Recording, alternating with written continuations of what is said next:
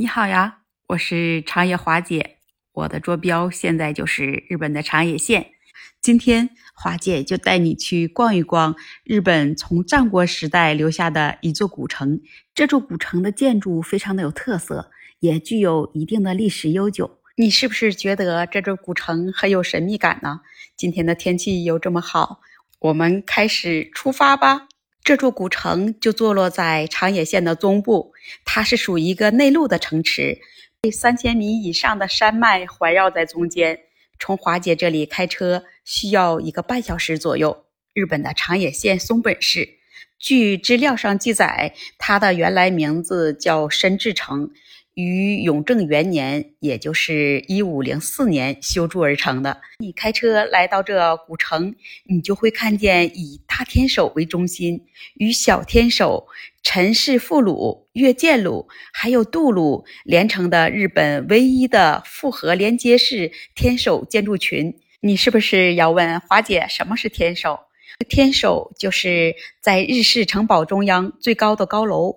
叫瞭望楼，它具有瞭望指挥的功能，也是封建时代当时统治者权力的象征之一。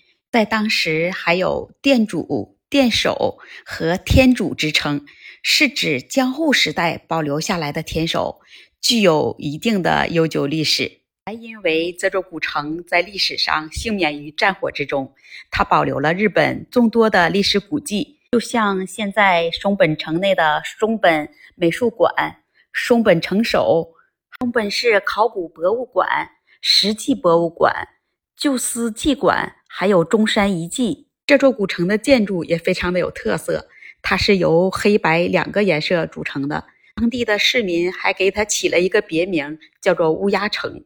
与日本的姬路城、犬山城还有燕根城。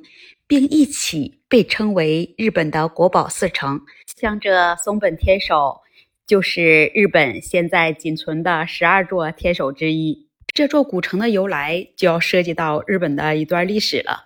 据历史记载，在战国时代，古老的新农国中部的统治者小笠原氏，他的旗下岛立真勇构筑成的这座古城，在一五五零年的时候，被甲斐国的武田信玄。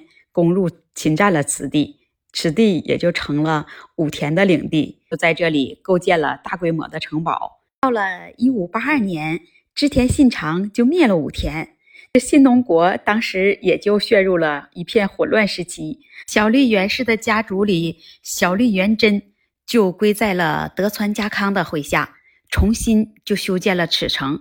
当时建了本丸、二之丸和三之丸。然后改名为松本城。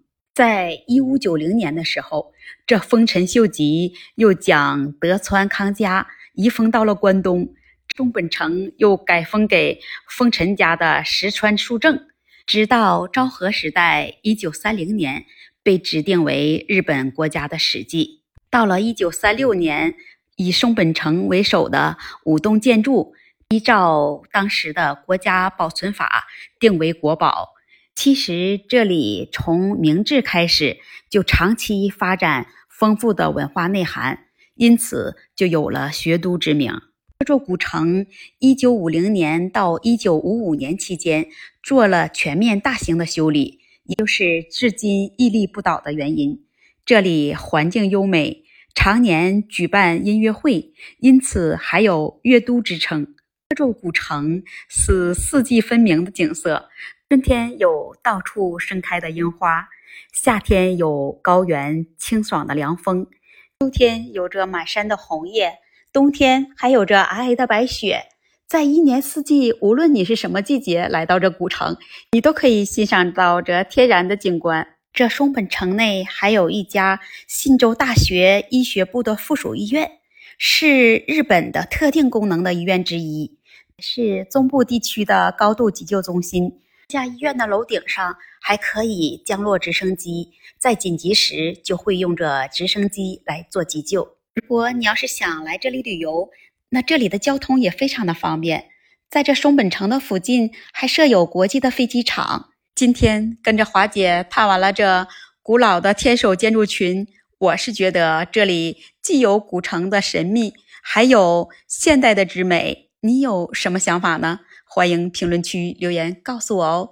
那我们下次再见喽。